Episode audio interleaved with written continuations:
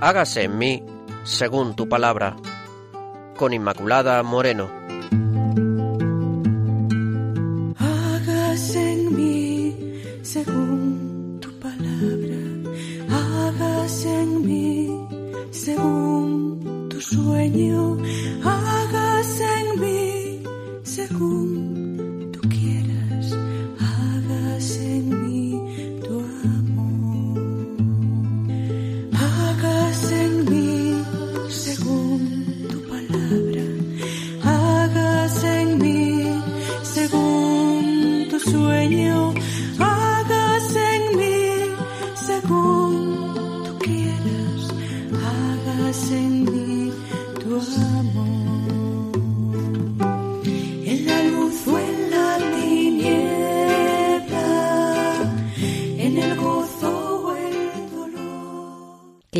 Oyentes de Radio María, bienvenidos. Estamos con todos ustedes aquí en el programa Hágase en mí según tu palabra.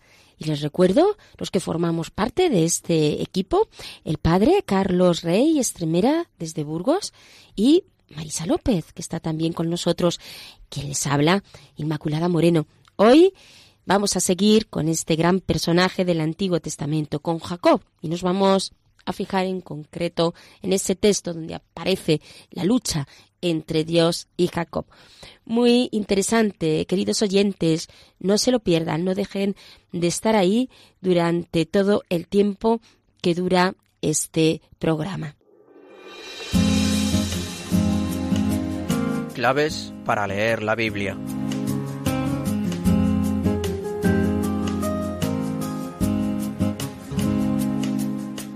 Y les recuerdo que para ponerse en contacto con nosotros lo pueden hacer a través del correo electrónico hágase en mí según tu palabra arroba radiomaria.es. Repito, hágase en mí según tu palabra arroba radiomaria.es. Y vamos a pasar a esa primera parte del programa, claves para leer la Biblia. Recuerden. Y hoy nos vamos a centrar en la importancia de la escritura en la vida de la Iglesia. Porque la vida de la Iglesia la escritura es fundamental. La Sagrada Escritura es considerada por los cristianos no sólo como un conjunto de documentos históricos que avalan su origen o explican sus fundamentos, sino como libros inspirados que recogen la palabra de Dios dirigida en el tiempo presente a la Iglesia y al mundo entero. Por eso, queridos oyentes, la Biblia ocupa un lugar importantísimo en la vida de la Iglesia.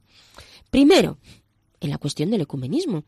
El ecumenismo como movimiento específico para la, la, unión de todas las confesiones cristianas tiene como base fundamental la Biblia y define el fundamento teológico de la tarea ecuménica, por lo tanto, la Biblia, porque a partir de ella vamos abriéndonos a esa voluntad del Señor que es que todos seamos uno.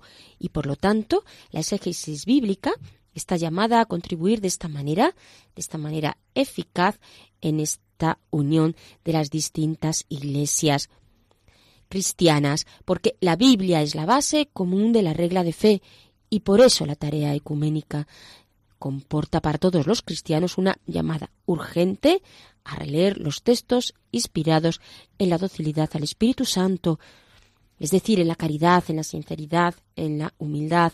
Tenemos necesidad de meditar los textos, de vivir de los textos bíblicos para llegar al corazón y para comprender ese proyecto eh, de el Señor, del que todos vivamos unidos, una sola alma.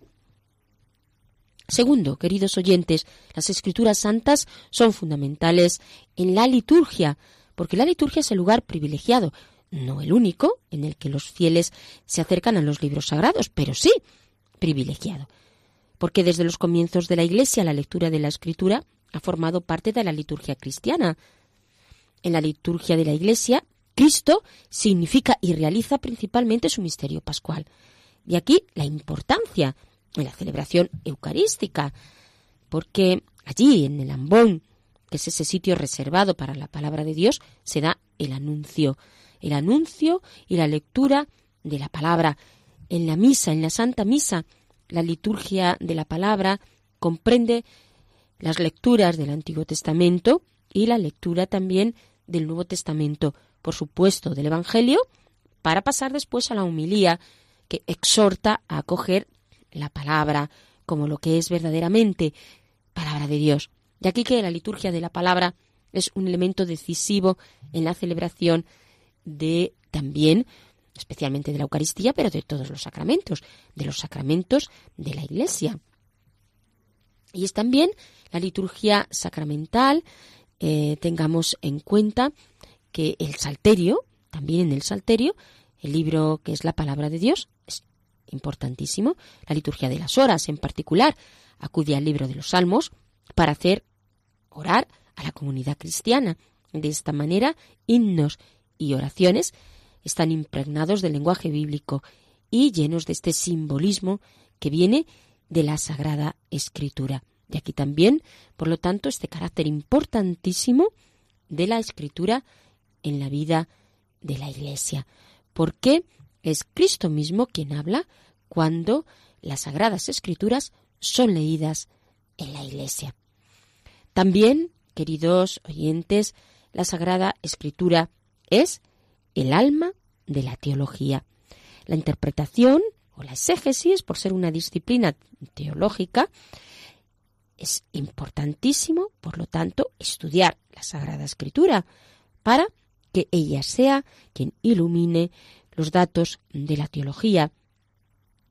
Los eh, exegetas, especialistas en abordar los textos de la Biblia, estudian la escritura, proporcionando así los datos básicos a otras disciplinas teológicas, cristología o teología fundamental, teología dogmática, cualquiera de estas disciplinas eh, o de otras tienen que estar basadas en la luz que nos da la escritura. Esto es importantísimo y hay que tenerlo muy en cuenta. La escritura tiene una riqueza de significado que no puede ser completamente captado todo ese significado por la teología, pero la teología necesita de ella. Por eso eh, es necesario que la interpretación de la Biblia se deje iluminar por la investigación teológica y que la teología esté también abierta siempre al estudio de la escritura.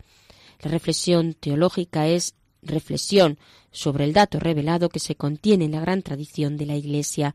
Escritura y tradición oral están custodiadas por el magisterio. En este sentido, podemos decir que la Sagrada Escritura es el alma de la teología. También, por supuesto, la Escritura es importantísima en la oración. Recordemos la lección divina como práctica, una práctica que está testimoniada en el ambiente monástico y desde épocas ya muy tempranas.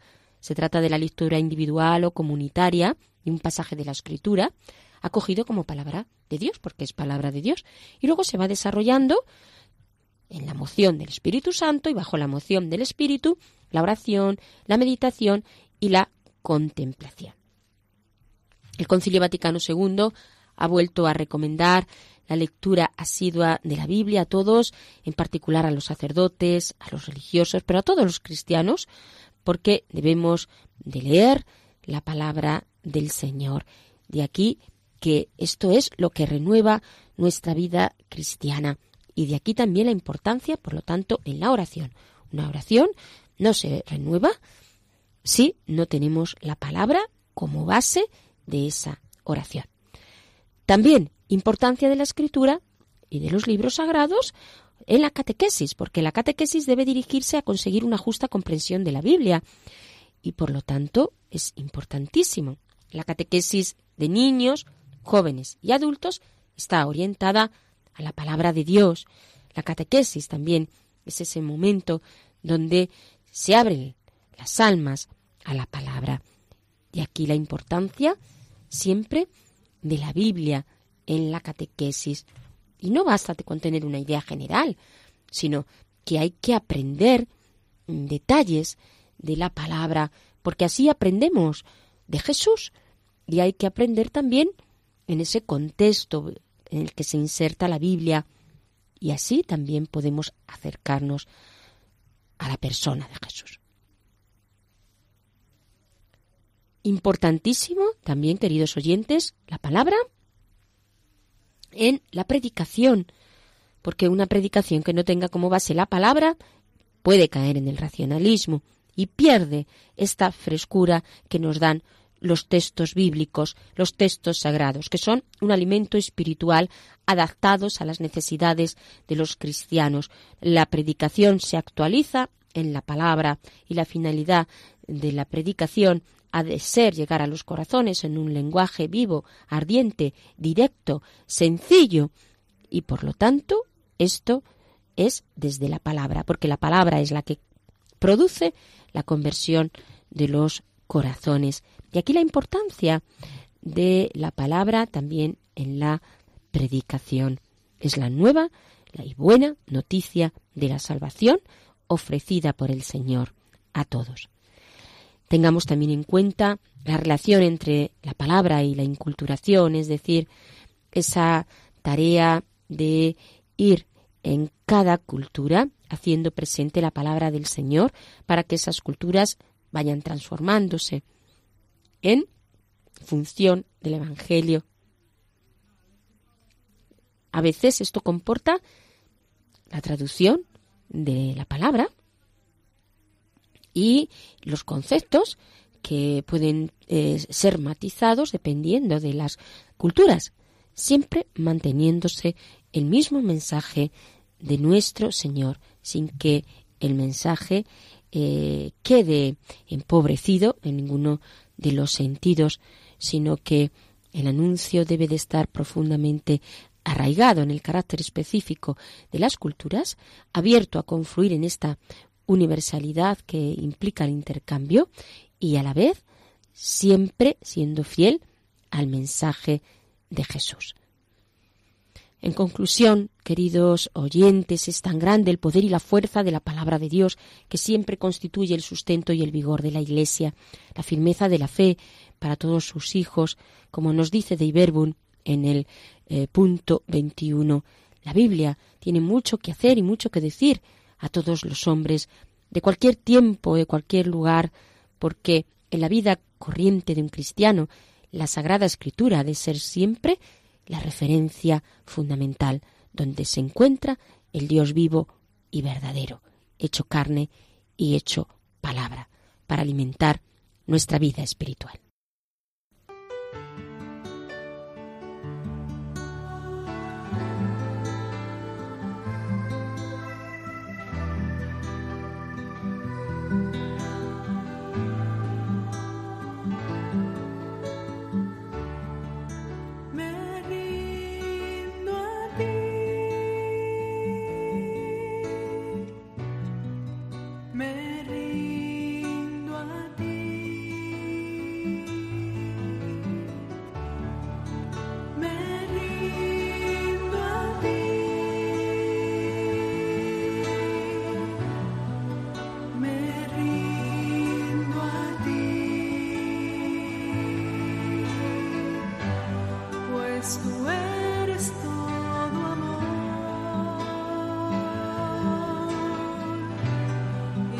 teus braços. No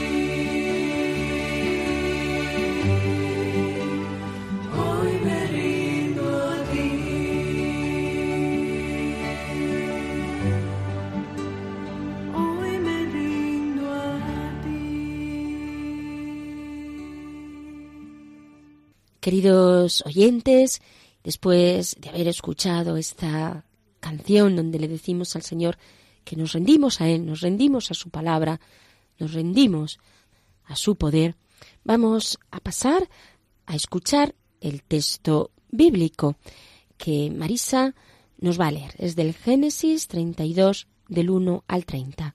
Escuchamos.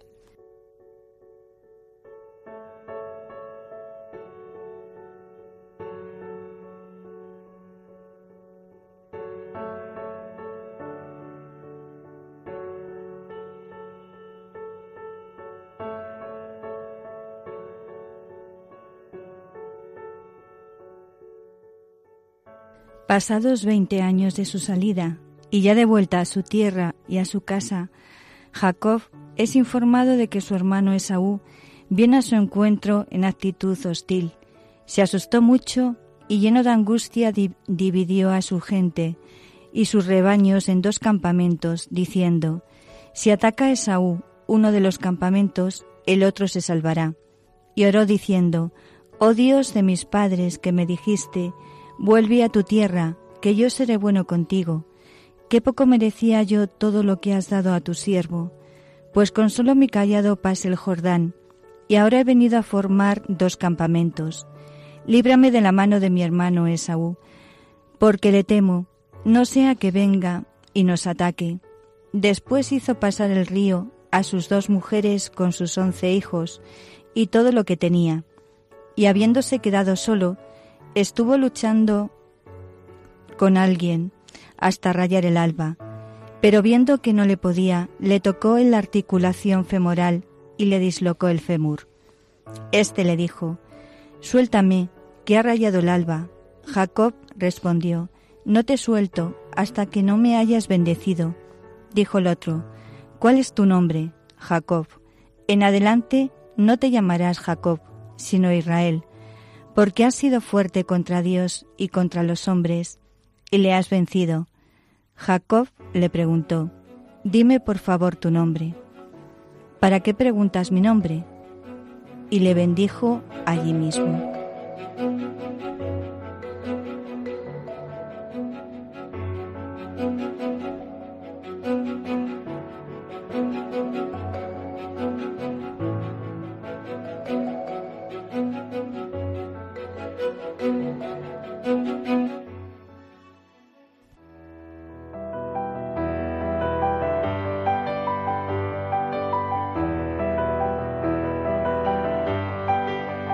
Dios al encuentro del hombre.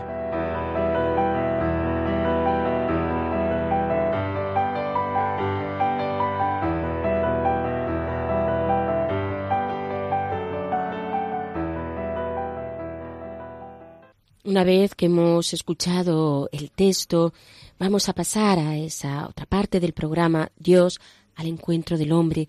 Les recuerdo que el padre Carlos Rey Estremera desde Burgos nos va a explicar este texto que acabamos de escuchar en esa angustia, en esa lucha entre, entre Dios y Jacob y esa angustia de Jacob se manifiesta siempre el Señor. Estimado oyente de Radio María, sé bienvenido a nuestro último programa dedicado a Jacob. Os decía al concluir nuestro anterior programa que dedicaríamos este a responder a una pregunta. ¿Cómo trabaja Dios? ¿Cómo lo hace en favor del ser humano? ¿Cuál es su estilo? Y recordábamos que las historias tanto de Abraham como de Jacob nos dan pistas muy valiosas sobre las que conviene reflexionar.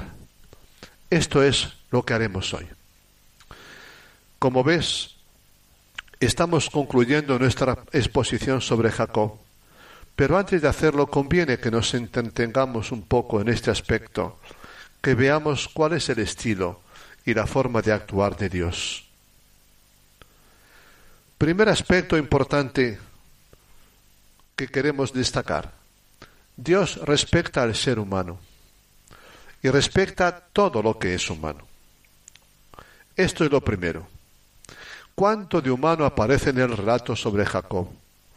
Como en toda la Biblia y sobre todo como en el Antiguo Testamento. Os enumero aspectos propiamente humanos que están presentes constantemente la economía, el trabajo y sus frutos, la afectividad y la sexualidad, la paternidad y maternidad, los hijos, los conflictos, las rivalidades familiares, el amor y el desencuentro, las dificultades de la vida, las mediocridades del corazón humano, su preocupación por ir labrando el futuro, e incluso lo que es inmoral también aparece, el engaño, los juegos sucios, los comportamientos abusivos y prepotentes, y lo mismo se puede decir del mundo de los sentimientos y emociones. Admirable contemplar, estimado oyente de este programa, cómo deja Dios vivir y hacer al ser humano tal cual es, cómo lo respeta en sus vericuetos, en sus sueños y ambiciones, en sus apaños. Cuánta historia humana. Dios no anula lo humano, sino que hace su obra contando con él y en él mismo. Segundo aspecto que queremos destacar del estilo de Dios. El gran mensaje del relato de Jacob es que Dios es el protagonista de su historia, pues es Él quien la conduce hacia su objetivo, que no es otro que crear un nuevo pueblo como primer paso para recrear la humanidad entera. Su plan va apareciendo en forma de promesa, a modo de leitmotiv, con pequeñas variantes una decena de veces. Yo te daré una tierra, yo sacaré de ti un pueblo numeroso como las estrellas del cielo, yo bendeciré en ti a todos los pueblos de la tierra, etc. Es decir, dentro de lo humano que es la historia, es Dios quien la va haciendo según sus promesas que son renovadas una y otra vez. Tercer aspecto del estilo de actuar de Dios, su discreción. Dios actúa discretamente en la historia de Jacob. Es el protagonista de su vida, pero protagonista escondido de ordinario. Deja que los diversos personajes actúen con total libertad, mientras Él hace su obra actuando indirectamente por una parte, da cancha al ser humano, a su libertad y iniciativa, al juego de sus ambiciones, intereses y necesidades de todo tipo, materiales y afectivas. Por otro, cuenta con estos mismos seres humanos tomándolos tal como son. Dios cuenta con la materia prima del ser humano, con el barro de la historia para hacer historia. Es el estilo de Dios cuatro aspectos de la pedagogía de Dios. Dios recicla todo. Dios se sirve de todo, hasta de los caminos que tuerce el ser humano para realizar su plan. Rebeca con sus maquinaciones, Lía y Raquel con sus amores, rivalidades mutuas, fecundidad anhelada, Jacob con sus juegos sucios y sus preferencias afectivas, su ida fuera de su tierra, sirven todos ellos a los planes de Dios.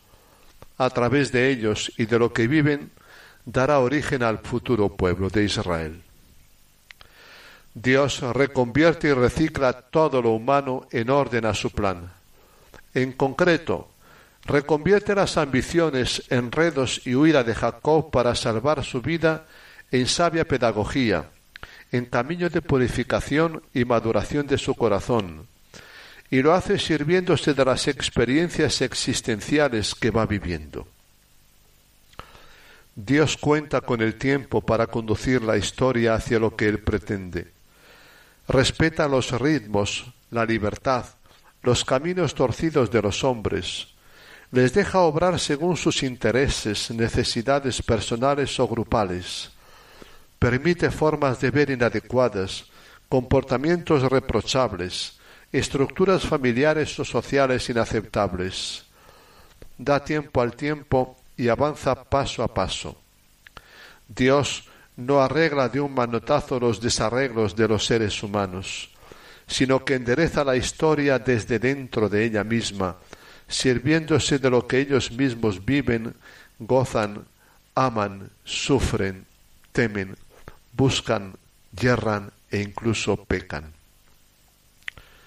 Los humanos usan como pueden y mejor saben sus ardides para conseguir sus objetivos personales. Rebeca sus manipulaciones y complicidades. Jacob sus mentiras y esgaños. Esaú su impetuosidad y prepotencia. Labán sus intereses materiales. Ría y Raquel sus frustraciones y soluciones. Pero Dios va reconduciendo la historia y abriendo caminos nuevos para realizar su plan. Quinto aspecto de la acción y del estilo de Dios. Dios es desconcertante. Dios actúa discretamente, hemos dicho, pero también de forma desconcertante. En efecto, Dios tarda en cumplir sus promesas o las cumple por caminos incomprensibles. Jacob, al igual que Abraham, debe vivir su existencia como camino, aventura y riesgo y hay noches en las que debe luchar contra un Dios misterioso y adversario. Y no terminaron las pruebas de Jacob con su retorno a su tierra de origen. Le esperaban nuevas pruebas en la última etapa de su vida, para acabar muriendo fuera de su tierra en Egipto. La historia de Jacob, como la de Abraham, enseña a los creyentes que su existencia se define y está pautada por la fe, pues de lo que se trata es de aceptar dejarse guiar por su Dios, en medio de todo y a pesar de todo. Y por último, como un último trazo de la acción de Dios, Dios ha actuado en nuestra historia. Es la conciencia que tenía Israel, Judá, de sí. No pudo explicarse nunca cómo había nacido y llegado a ser pueblo su origen tenía algo de inexplicable y milagroso. ¿Cómo es que había nacido de insignificantes seminómadas itinerantes, de hijos secundones como Jacob, de mujeres estériles de las que no se podía esperar nada, como es el caso de Sara, Rebeca o Raquel? Se lo debía todo a su Dios Yahvé, a su estilo de ser Dios y de hacer de Dios. Concluimos aquí, estimado oyente, nuestro último programa sobre Jacob.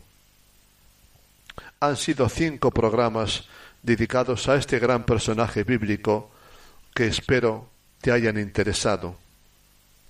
¿Quieres saber cuál es el próximo personaje que os presentaremos? José, uno de los hijos precisamente de Jacob, el que fue vendido por sus hermanos y llegó a ser virrey de Egipto. Ya lo sabes, En este programa la tensión y la emoción no decaen nunca. Te esperamos. Que Dios os bendiga a cada uno de vosotros y a vuestros familiares y amigos.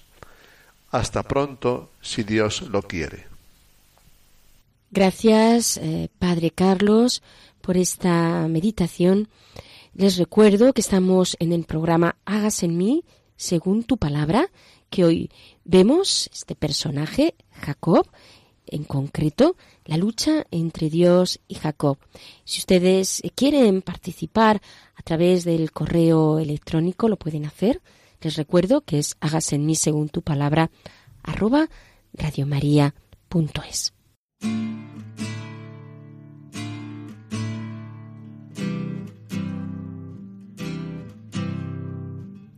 podré agradecer tanta bendición?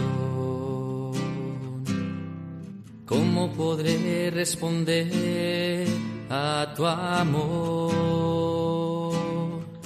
Levantando mis manos, Señor, declarando que tú eres Dios y dejándome llevar por el soplo de tu amor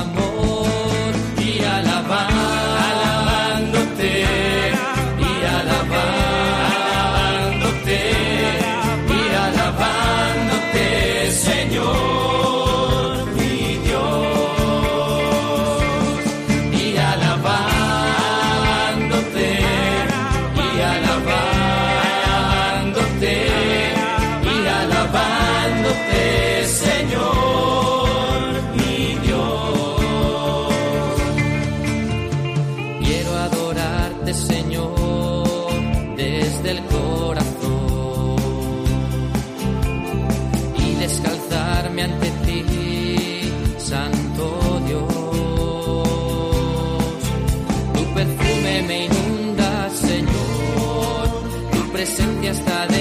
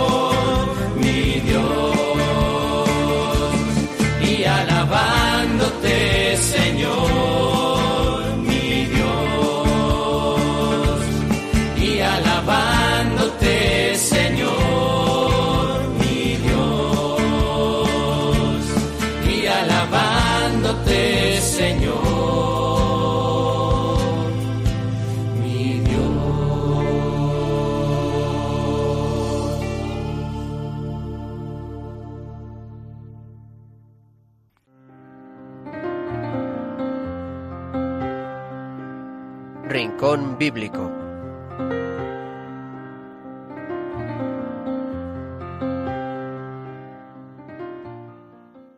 Y vamos a pasar ahora al rincón bíblico, que como siempre nos trae Marisa. Cuéntanos, Marisa. Bueno, pues eh, nos has hablado de la importancia de la palabra, ¿verdad? en, la- en las claves y lo importante que tiene que ser. Pues hoy vamos a ver un poco cómo tiene que ser nues- nuestra actitud eh, con la palabra, porque muchas veces eh, no sabemos tener esas actitudes o mm, acogerla, venerarla, quererla y, y saber lo que es la palabra, ¿no? Entonces hay algunas actitudes, hay algunos mandamientos que vamos a sacarlos de Prado Flores, como en algunos momentos hemos hemos hecho, en otros en otros momentos de, de radio, en otros programas. Entonces hay uno, el primero es la palabra se lee y se escucha la importancia de, de- leer la palabra, ¿no? Y de escucharla. Y yo me estaba imaginando a, a una madre cuando lee una carta de un hijo suyo. Entonces ya no son cartas, ya es el email.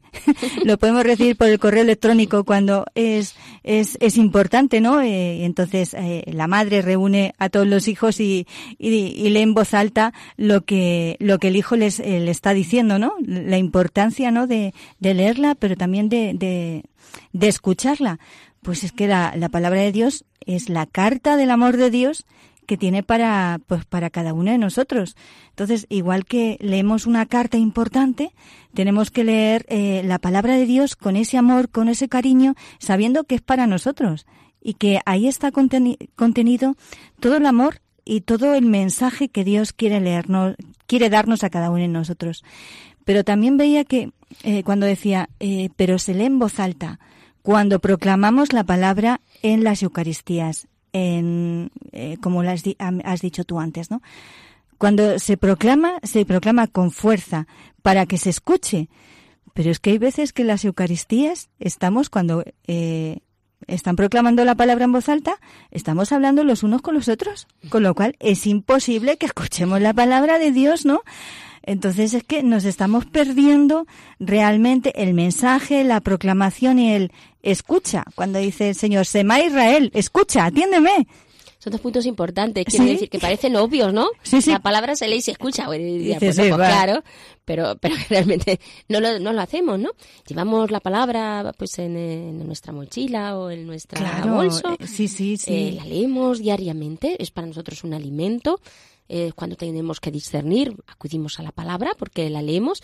Nos, la hemos leído y la conocemos de tal manera que nos resuena y viene a nuestra mente, a nuestro Mm. corazón. Palabras, posiblemente sí, ¿no? Pero eh, no debemos de quedarnos tampoco con algunas frases que ya conocemos, sino seguir leyendo la palabra y releerla una y otra vez. Y luego se escucha, como tú estás diciendo, si ni siquiera a veces en la Eucaristía, Nada, cuando vamos, escuchamos. hacemos caso, porque podemos oírla, pero de ahí a escucharla, es decir, atender a lo que la palabra nos quiere decir, a lo que el Señor nos quiere decir, pues mm, aunque parecen cosas obvias, realmente Claro. No las solemos llevar a, a, cabo. mí me llama mucho la atención, eh, eh, Sema Israel, escucha Israel, escucha que te quiero decir algo, escucha que es algo importante. Es igual eh, cuando vienen los, los niños del colegio y las mamás están haciendo lo suyo y el niño pequeño la está tirando de, de la Rebeca. Escucha mamá, que mira lo que he hecho, escúchame, atiéndeme, ¿no?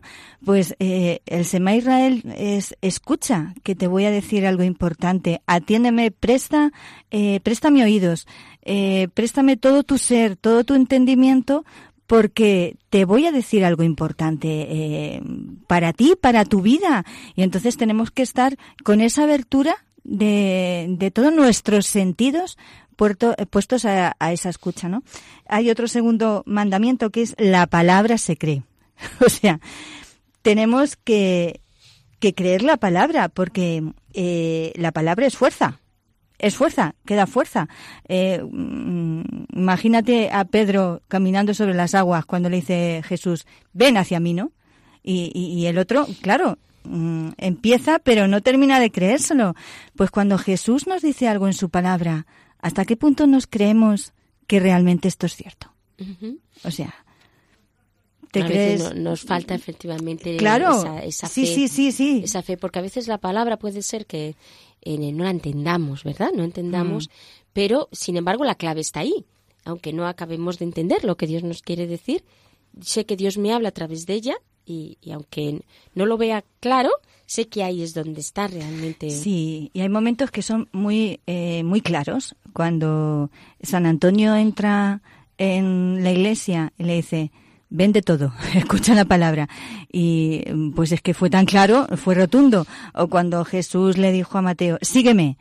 Mm, no se planteó, mm, mm, ve a discernir si es esto no es esto, no. Es que hay algunos momentos que la eh, palabra es clave. En ese momento, en tu corazón eh, y en tu mente y en todo tu ser, la vives, la sientes y la recibes, como que es, eh, es cierta en ese momento, ¿no? Y entonces eh, también es una gracia. Sí, es verdad. Eh, yo creo que ese momento también es una gracia muy clara. Porque el Señor te hace, te hace escuchar la palabra, te lleva a escuchar la palabra, pero te hace capaz de acogerla también. Claro. Porque es para ti en ese momento. Sí, sí, y, sí. y entonces tú sabes captarla como palabra del Señor para ti y en, en, en tu ahora, ¿no?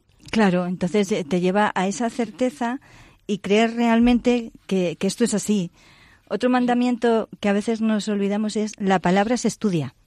Eh, eh, es importante eh, estudiar la palabra, saber lo que dice la palabra, indagar la palabra, eh, pues a veces, pues sistemáticamente, ¿no? Que, que podamos conocerla, estudiarla. Yo creo que en la medida de cada uno pueda, ¿no? No hace falta a lo mejor hacer grandes cosas. Sí, es fundamental porque el estudio nos da una riqueza mm, Sí. grande, alimenta nuestra vida, nos ilumina Mm. nuestro entendimiento y entonces hace también que nuestra vida de fe crezca. Claro. para que no nos instalemos a veces en la rutina o no sepamos discernir más allá Mm. de lo que de- tenemos, porque es la falta de formación la que puede hacer que a veces se den interpretaciones en la Biblia Erróneas. erróneas, efectivamente, no solo la falta de formación, sino la desobediencia también a lo que significa Sí, sí, sí. La iglesia, el magisterio Mm. de la iglesia. Pero claro, la formación sí que te da ese peso interior y ese pozo interior que te ayuda muchísimo Claro. en la vida de la fe. Y yo creo que Luego, descubres todos cosas. descubrimos efectivamente cosas ese- nuevas ese que, no nuevo. sabías y amplías mucho más que simplemente eh, lo que a ti te puede decir el texto, que ya es. Pero si eh, tienes otros argumentos y vas indagando, pues es como mucho más, mucho más rico, mucho más rico para ti. Eh, y Amplías tus horizontes. amplías, claro, amplías tus horizontes y, y tienes un peso más, como tú dices, como para ir eh, fiándote más. O sea, que, que dices, bueno, pues esto la- me lo dice la palabra, vas contrastando eh, con otras fuentes, vas indagando y también es, eh, te- los cristianos tenemos que estar formados y yo creo que no hay que tener miedo a la palabra de Dios. Te ayuda a profundizar también el estudio en la vida de la fe. Sí, sí, Y a profundizar, ¿no? A no quedarte en una visión superficial, sino a ir más en profundidad. claro. A entender el contexto de la Biblia, las que también tiene un contexto, como muchas veces aquí vemos incluso las cosas tan tontas, pues como se se casaban los matrimonios, eh, eh, cosas así que, que tiene que ser dentro de un Te contexto, ayuda ¿no? a entender esa cultura. Claro, la cultura. Entonces, bueno, es una riqueza, es una dimensión como mucho más amplia de lo que tiene que ser. Otro mandamiento que nos tiene que ayudar es que la palabra se ora. Oramos con la palabra, porque muchas veces eso, leemos la palabra o la Biblia, ¿no? Pero oramos, entramos a hacer oración con esos textos, eh, cogerla para que nos dé luz, para ver cómo el Señor nos va guiando por ese camino, orar con los salmos, que es una preciosidad que es, un, un- que es una bendición, ¿no? Y yo creo que es una frescura nueva. Sí, son muy importantes todos los libros de piedad y nos pueden ayudar, no, no dudo que no, y que el Señor nos puede derivar a uno o a otro, pero que la, la Biblia es, es fundamental en la vida de, de oración, porque esa visión de la historia de la salvación que se hace presente en los hombres es una visión que se nos da a través de la palabra, como otras muchas cosas que se nos dan a través de la palabra, porque es Dios mismo ¿Quién el que nos está hablando, es el Espíritu Santo, y como palabra de Dios tiene, por tanto, esta importancia que no puede tenerla ninguna, ninguna otra. Y efectivamente, Sí. siempre nos renueva, nos renueva constantemente en nuestra vida cristiana. Y hay una dimensión nueva de la oración. Porque hay veces que, como tú dices, eh, cogemos las oraciones de piedad, que, est- que están estupendas, y a la gente, a las personas ayudan y nos ayudan mucho, pero esto es una novedad tan bonita, tan novedosa, tan fresca, tan actual, que siempre te dice una cosa diferente, porque como la palabra siempre es nueva y es viva, al hacer esa oración, a lo mejor algo que has orado hace un año, eh, vuelvas a orarlo y te está diciendo otra cosa diferente. Y todas esas actitudes, como tú decías, Marisa, de los salmos, ¿no? Mm. Qué riqueza más grande la de los salmos, eh, que nos va, nos va dando, que nos va abriendo el corazón. Porque no, nos abre, nos esponja el corazón, convierte nuestro, nuestro ser, ¿no? Es la- el poder de la, de la palabra, que no Mm. Puede sí. tener ningún otro libro. Claro, Para realizar la acción transformante de Dios que en hace nosotros. ella, claro. Otra eh, mandamiento es que la palabra se memoriza. Antes has dicho tú algo, ¿no? Como que eh, hay textos que, mm, que hay que memorizar, pero no por memorizar, sino porque muchas veces das respuesta a muchas situaciones con esos textos que tú has orado y has memorizado, ¿no? Entonces, ¿cuántas veces ante una situación mm, de dificultad o ante una situación que no tienes luz o ante una situación que estás viviendo de cruz, te viene un texto de la palabra de Dios que has memorizado porque en ese momento te está dando la respuesta que tú necesitas ante esa Ante situación. Esa situación se Sí, sí. memoriza, claro, pero no porque se, se memorice Claro. como si aprendamos de memoria, sino porque se interioriza. Sí, claro. Entonces, al haber interiorizado, al tener interiorizada la palabra, Mm. que tiene mucho que ver con orar con ella, con tenerla presente Mm. en tu vida, pues entonces, claro, pues, al interiorizarla, sale eh, de una sola, es de forma espontánea, pues frases del como como comentan, ¿no? Si lo estás pasando mal, pues se hace una cosa contigo la, Sí, la palabra sí, sí, sí. Eh, y eso hace que, que te salga de forma espontánea eh, frases de la Biblia, pero que en realidad las dice tu corazón porque es, es el Señor quien, quien a través de ella pues te hace expresarte, ¿no? Señor, pues en ti confío, tú eres Mm. mi luz y mi salvación, el Señor es mi pastor, nada me falta. eh, ¿Cuántas, no? ¿Cuántas palabras nos salen continuamente de los evangelios, de los salmos, de, de todas esas situaciones? Pero ¿no? ¿cuántas palabras podemos dar a otras personas? Porque cuántas palabras vacías en muchos momentos damos a otras personas de falsos consuelos por consolar o por decir una palabra.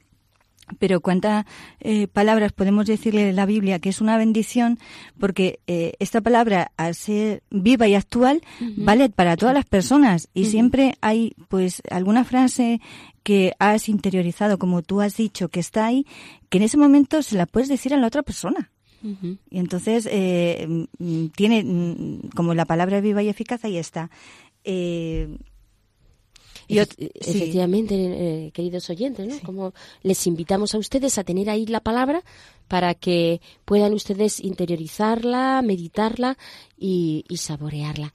Y bueno, hemos llegado al final de nuestro programa. Ya seguiremos hablando pues de esta beta tan rica que Marisa nos ha abierto hoy sobre los, los mandamientos de la palabra, ¿no, Marisa? Sí. los mandamientos Sí, de sí, la sí. palabra que pues en otros en otros momentos también podemos seguir viendo porque creo que nos ayudan mucho a, vivir eh, con la palabra del Señor. Gracias eh, por su atención, por estar ahí. Esperamos de corazón que este programa les haya ayudado. Y les recuerdo que pueden establecer relación con nosotros a través del correo hágase en mí según tu palabra arroba radiomaria.es. Hasta el próximo encuentro.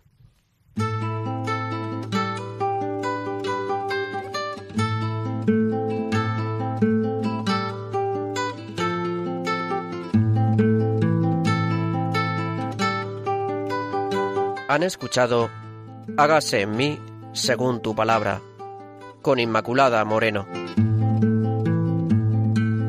Hágase en mí según tu palabra, hágase en mí según tu sueño, hágase en mí según